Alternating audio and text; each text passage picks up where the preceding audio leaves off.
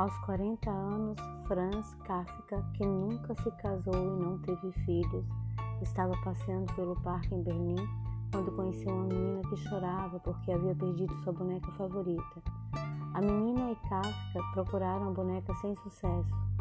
Kafka propôs que eles se encontrassem novamente no dia seguinte para voltarem a procurá-la juntos.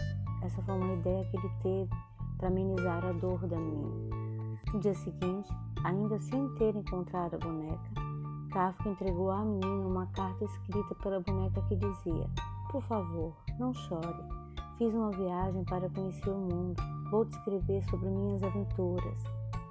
E assim começou uma história que continua até o fim da vida de Kafka.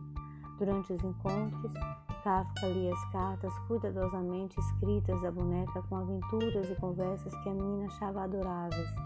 Por fim, Kafka trouxe de volta a boneca. Ele comprou uma, que havia retornado a Berlim. Não se parece nada com a minha boneca, disse a menina. Kafka então lhe entregou outra carta na qual a boneca escrevia: Minhas viagens me mudaram. A menina abraçou a nova boneca e a levou para casa feliz.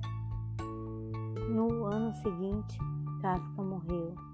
Muitos anos depois, a criança, agora adulta, encontrou uma mensagem dentro da boneca. Na pequena carta assinada por Kafka estava escrito: Tudo que você ama provavelmente se perderá, mas eventualmente o amor retornará de outra maneira. Do livro Kafka e a Boneca Viajante, de Jordi Sierra Fabra.